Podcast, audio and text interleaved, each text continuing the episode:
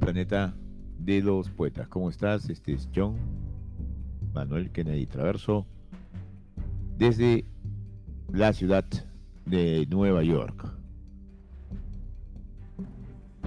para compartir contigo un cuento de José María Arguedas que fue un etnógrafo, un poeta, un escritor, un antropólogo peruano.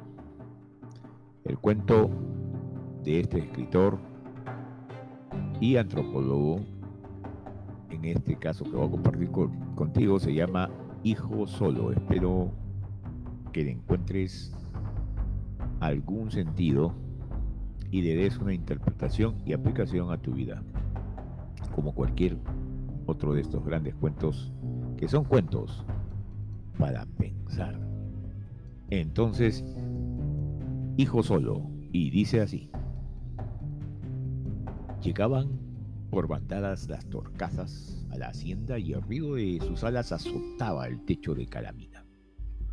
En cambio, las calandrias llegaban solas, exhibiendo sus alas, se posaban lentamente sobre los lúcumos en las más altas ramas y cantaban. A esa hora descansaba un rato Singú, el pequeño sirviente de la hacienda. Subía a la piedra amarilla que había frente a la puerta falsa de la casa y miraba la quebrada, el espectáculo del río al anochecer. Veía pasar las aves que venían del sur hacia la huerta de árboles frutales. La velocidad de las palomas le oprimía el corazón. En cambio, el vuelo de las calandrias se retrataba en su alma. Vivamente lo regocijaba los otros pájaros comunes no le atraían. Las calandrias cantaban cerca en los árboles próximos. A ratos, desde el fondo del bosque, llegaba la voz tibia de las palomas. Creía Singú que de ese canto invisible brotaba la noche, porque el canto de la calandria ilumina como la luz, vibra como ella, como el rayo de un espejo. Singú se sentaba sobre la piedra. Le extrañaba que precisamente al anochecer se destacara tanto la flor de los duraznos. Le parecía que el sonido del río movía los árboles y mostraba las pequeñas flores blancas y rosadas, aún los resplandores internos de tonos oscuros de las flores rosadas. Estaba mirando el camino de la huerta cuando vio entrar en el callejón empedrado del caserío un perro escuálido de color amarillo. Andaba husmeando con el rabo metido entre las patas. Tenía, al parecer, anteojos, unas manchas redondas de color claro arriba de los ojos. Se detuvo frente a la puerta falsa. Empezó a lamer el suelo donde la cocinera había echado el agua con que lavó las ollas. Inclinó el cuerpo hacia atrás. Alcanzaba el agua sucia estirando el cuello. Se agazapó un poco. Estaba atento para saltar y echarse a correr sin alguien, si alguien abría la puerta.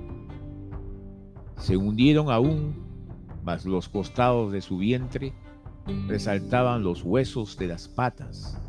Sus orejas se recogieron hacia atrás. Eran oscuras por las puntas. Singú buscaba un nombre. Recordaba febrilmente nombres de perros. Hijo solo, le dijo cariñosamente. Hijo solo, papacito, amarillo, niñito, niñito. Como no huyó, sino que lo miró sorprendido, alzando la cabeza, dudando, Singuncha siguió hablándole en quechua con tono cada vez más familiar. ¿Has venido por fin a tu dueño? ¿Dónde has estado? ¿En qué pueblo? ¿Con quién? Se bajó de la piedra sonriendo. El perro no se espantó, siguió mirándolo. Sus ojos también eran de color amarillo. El iris negro se contraía sin decidirse. Yo pues soy Singuncha, tu dueño de la otra vida. Juntos hemos estado. Tú me has lamido yo te daba queso fresco, leche también, harto, ¿Por qué te fuiste? Abrió la puerta de la leche que había para los señores, echó apresuradamente bastante en un plato hondo y corrió. Estaba aún ahí el perro, sorprendido, dudando. Puso el plato en el suelo, hijo solo se acercó casi temblando y bebió la leche. Mientras la mía, haciendo ruido con las fauces, sus orejitas se recogieron nuevamente hacia arriba. Cerró un poco los ojos. Su hocico, como las puntas de las orejas, era negro. Singuncha puso los dedos de sus dos manos sobre la cabeza del perro, conteniendo la respiración, tratando de no parecer ni siquiera un ser vivo. No huyó el perro. Cesó por un instante de lamer el plato. También él paralizó su aliento pero se decidió a seguir. Entonces Inguncha pudo acariciarle las orejas. Jamás había visto un animal más desvalido, casi sin vientre y sin músculos. ¿No habrá vuelto de acompañar a su dueño desde la otra vida? pensó, pero viéndole la barriga y la forma de las patas comprendió que era un muy joven. Solo los perros maduros pueden guiar a sus dueños.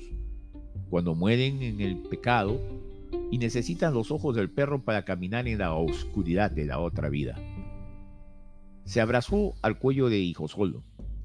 Todavía pasaban bandadas de palomas por el aire y algunas calandrias brillando. Hacía tiempo que ninguno sentía el tierno olor de un perro la suavidad del cuello y de su hocico.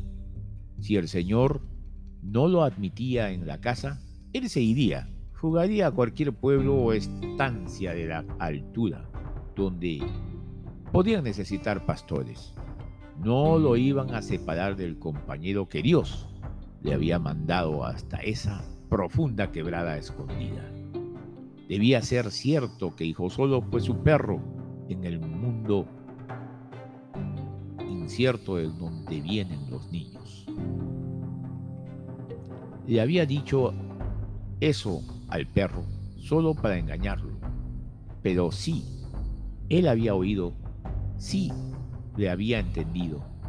Era porque así tenía que suceder, porque debían encontrarse ahí, en Lucas Huayco, la hacienda temida y odiada en cien pueblos.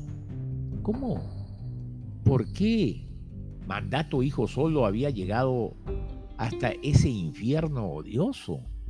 ¿Por qué no se había ido de frente por el puente y había escapado de Lucasuaico?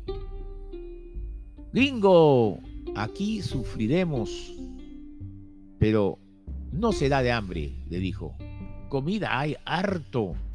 Los patrones pelean, matan sus animales. Por eso dicen que Luzcazuaico es infierno, pero tú eres de Singuncha, endio, sirviente, jajay, todo tranquilo para mí, vuela, torcasita, canta, tuyay, tu chacha, todo tranquilo. Abrazó al perro más estrechamente, lo levantó un poco en peso hizo que la cabeza triste de Hijo Solo se apoyara en su pecho. Luego lo miró a los ojos. Estaba aún desconcertado, sonriendo. Singuncha alzó con una mano el hocico del perro para mirarlo más detenidamente e infundirle confianza. Vio que el iris de los ojos del perro clareaba. Él conocía cómo era eso. El agua de los remansos renace así, cuando la tierra de los aluviones va asentándose. Aparecen los colores de las piedras del fondo y de los costados. Las hierbas acuáticas ondean sus ramas en la luz del agua que va clareando. Los peces cruzan sus rayos. Hijo, solo movió el rabo despacio, casi como un gato. Abrió la boca no mucho, chasqueó la lengua, también despacio, y sus ojos se hicieron transparentes. No deseaba ver más del Singuncha, no esperaba más del mundo. Le siguió el perro. Quedó tranquilo, echado sobre los pellejos en que el cholito dormía, junto a la despensa, en una habitación fría y húmeda, debajo del muro de la huerta. Cuando llovía o regaban, resumaba agua por el muro.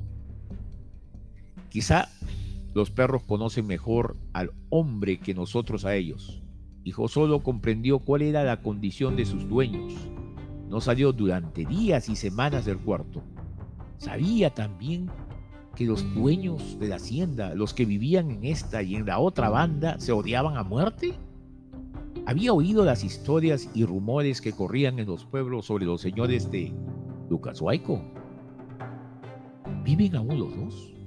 se preguntaban en las aldeas. ¿Qué han derrumbado esta semana? ¿Los cercos? ¿Las tomas de agua? ¿Los andenes? Dice que don Adalberto ha desbarrancado en la noche 12 vacas lecheras de su hermano. Con 20 peones las robó y las espantó, al abismo. Ni la carne han aprovechado. Cayeron hasta el río los pumas, y los cóndores están despedazando a los animales finos. Anticristos. Y su padre vive. Se emborracha, predica como diablo contra sus hijos, se aloca. ¿De dónde? ¿De quién vendrá la maldición? No criaban ya animales caseros ninguno de los dos señores. No criaban perros, podían ser objetos de venganza fáciles. Lucas Huayco arde. Dicen que el sol es ahí peor, se enciende. ¿Cómo vivirá la gente? Los viajeros pasan corriendo el puente. Sin embargo, Hijo Solo conquistó su derecho a vivir en la hacienda.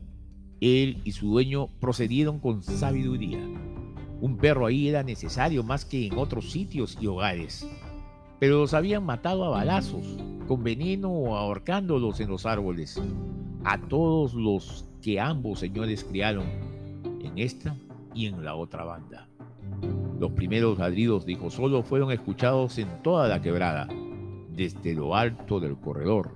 Hijo Solo ladró al descubrir una piada de mulas que se acercaba al puente. Se alarmó el patrón, salió a verlo. Singú corrió a defenderlo. ¿Es tuyo? ¿Desde cuándo? Desde la otra vida, señor, contestó apresuradamente el sirviente. ¿Qué? Eh, juntos, pues, haremos, habremos nacido el señor. Aquí nos hemos encontrado. Ha venido solito en el callejón, se ha quedado, oliendo. Nos hemos conocido. Don Adalberto no le va a hacer caso. De endio es, no es de Huelacocha. Tranquilo, va a cuidar la hacienda.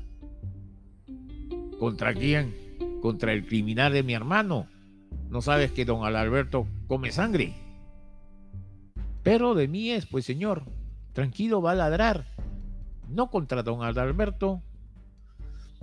Hijo solo los escuchaba inquieto. Miraba al dueño de la hacienda, con esa cristalina luz que tenía en los ojos. Desde la tarde en que fue alimentado y saciado por Singuncha, junto a la puerta falsa de la casa grande. Es simpático, chusco. Lo matarán sin duda, dijo don Ángel. Se desprecia a los perros, se desmata fácil, no hay condena por eso. Que se quede pues, Singuncha. No te separes de él. Que ladre poco. Te cuidará cuando riegues de, la no, de noche la alfalfa. de que no ladre fuerte le beberás la sangre, siempre ese Caín. ¿Cómo se llama? Su ladrar ha traído recuerdos a la quebrada. Hijo solo, patrón. Movió el rabo, miró al dueño con alegría, sus ojos amarillos tenían la placidez de la luz, no del crepúsculo, sino del sol declinante, que se posaba sobre las cumbres ya sin ardor, dulcemente mientras las calandrias cantaban desde los grandes árboles de la huerta.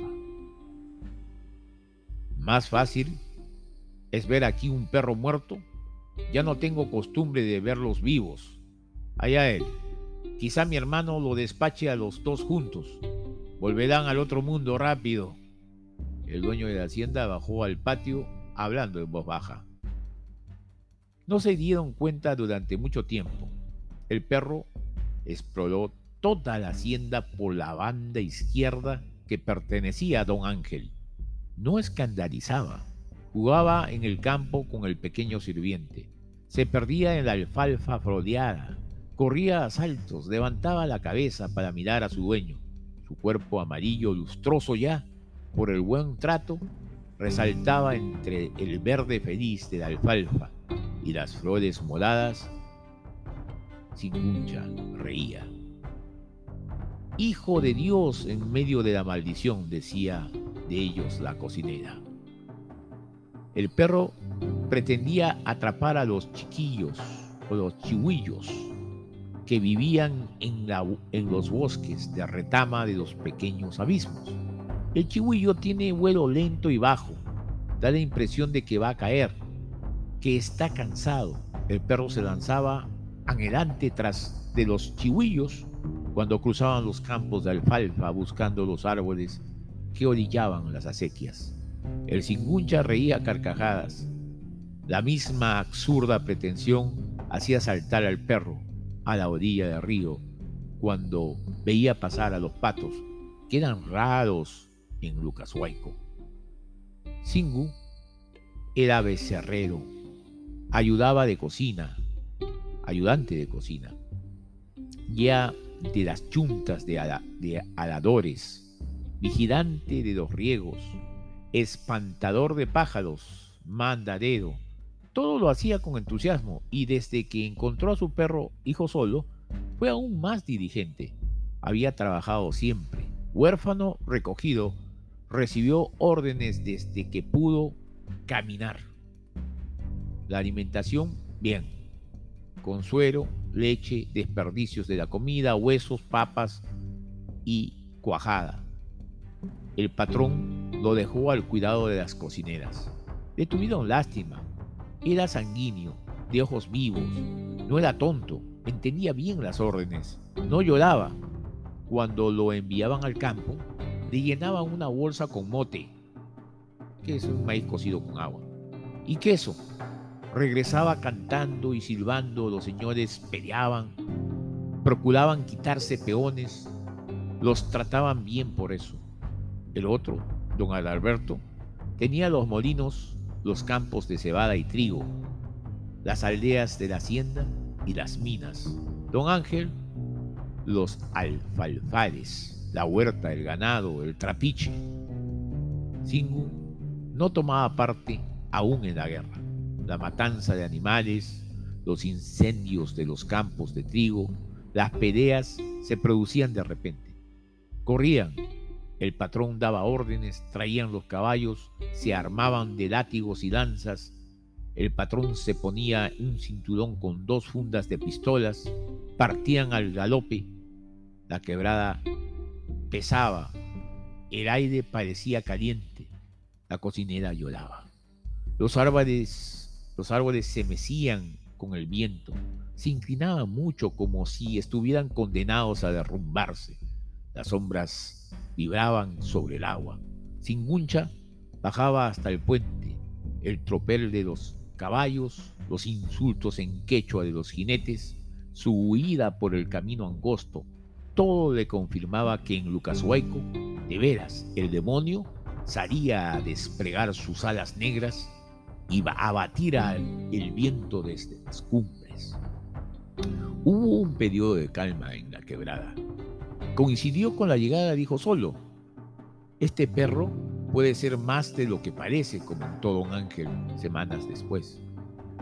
Pero sorprendieron a Hijo Solo en medio del puente al mediodía. Singuncha gritó, pidió auxilio.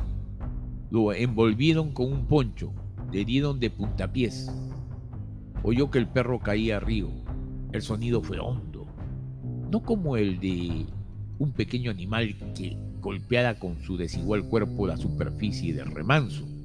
A él lo dejaron con un costal sucio amarrado al cuello.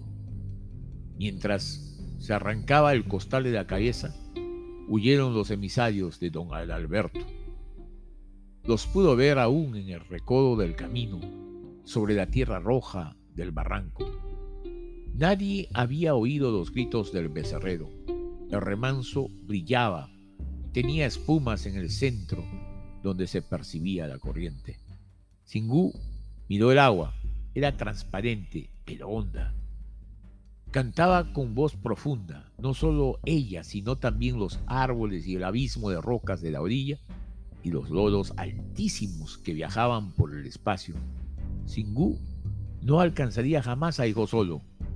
Iba a lanzarse al agua. Dudó y corrió después, sacudiendo su pantalón remendado, su ponchito de ovejas. Pasó a la otra banda, a la del demonio con Adalberto. Bajó a remanso. Era profundo pero corto, saltando sobre las piedras como un pájaro, más ligero que las cabras, siguió por la orilla mirando el agua sin llorar. Su rostro brillaba, parecía sorber el río. Era cierto, hijo solo, luchaba a media agua.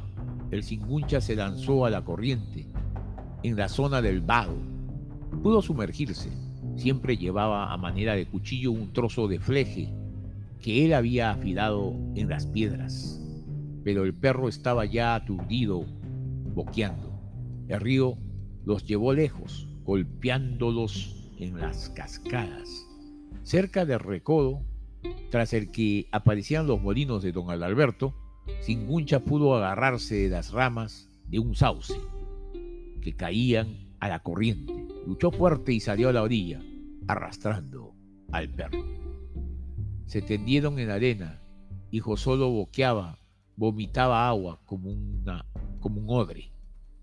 Singuncha empezó a temblar, a rechinar los dientes, tartamudeando, maldecía don Alberto en quechua. Excremento del infierno, posma del demonio, que el sol te derrita como las, a las veras que los condenados llevan a los nevados. Te clavarán con cadenas en la cima de Ahuiquimana. Hijo solo comerá tus ojos, tu lengua, y vomitará tu pestidencia como ahora.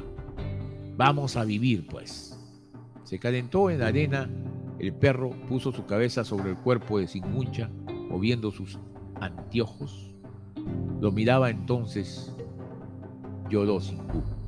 Papacito, Flor, amarillito, jirguero, le tocaba las manchas redondas que tenía en la frente de sus anteojos. Vamos a matar a don Adalberto, dice Dios quiere, le dijo.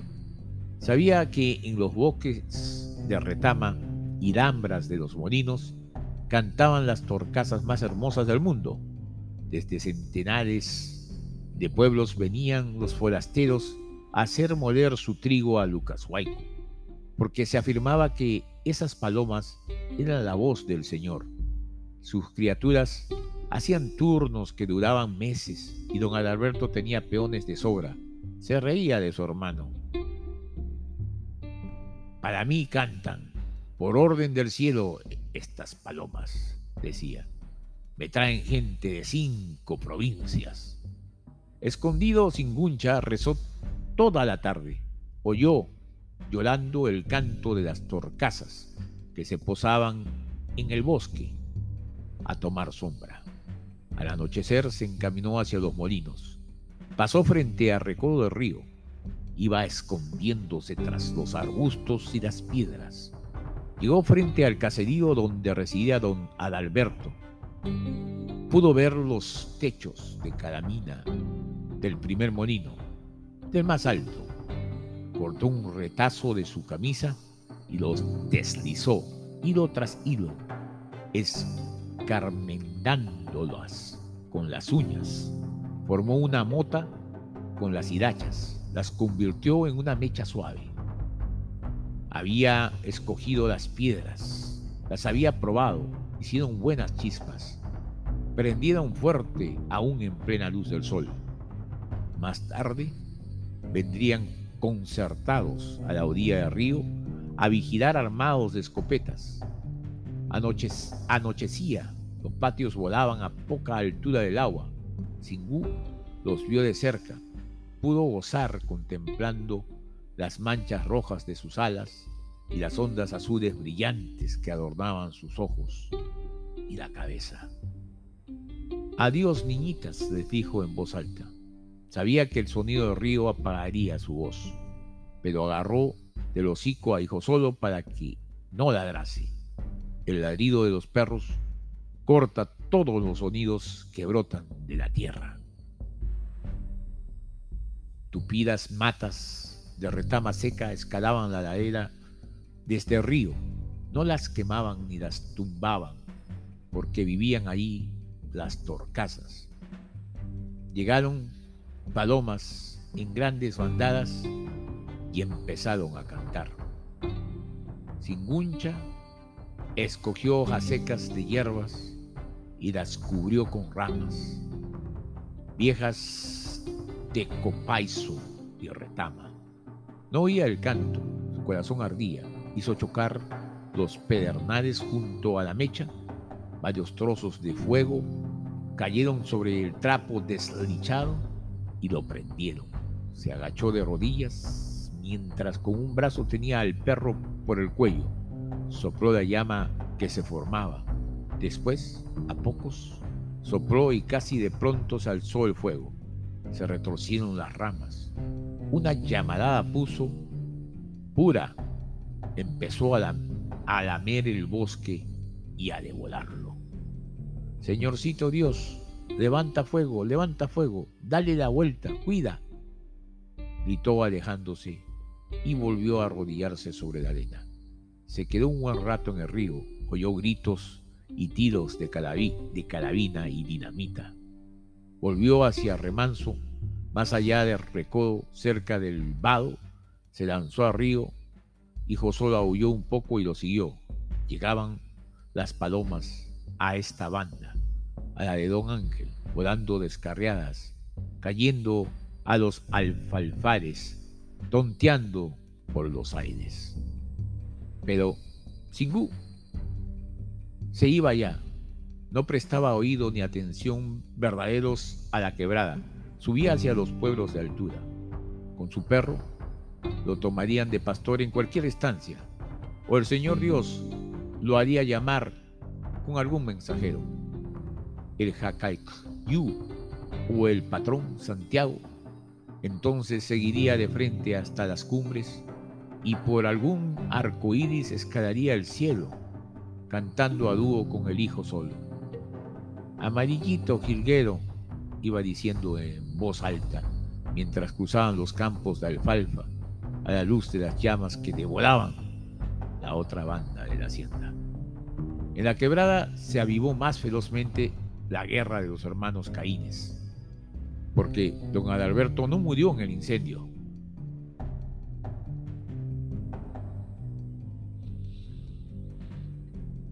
Este fue John Manuel Kennedy con el poema, no poema, sino el cuento de José María Arguedas, Hijo Solo. Conmigo, hasta el próximo episodio.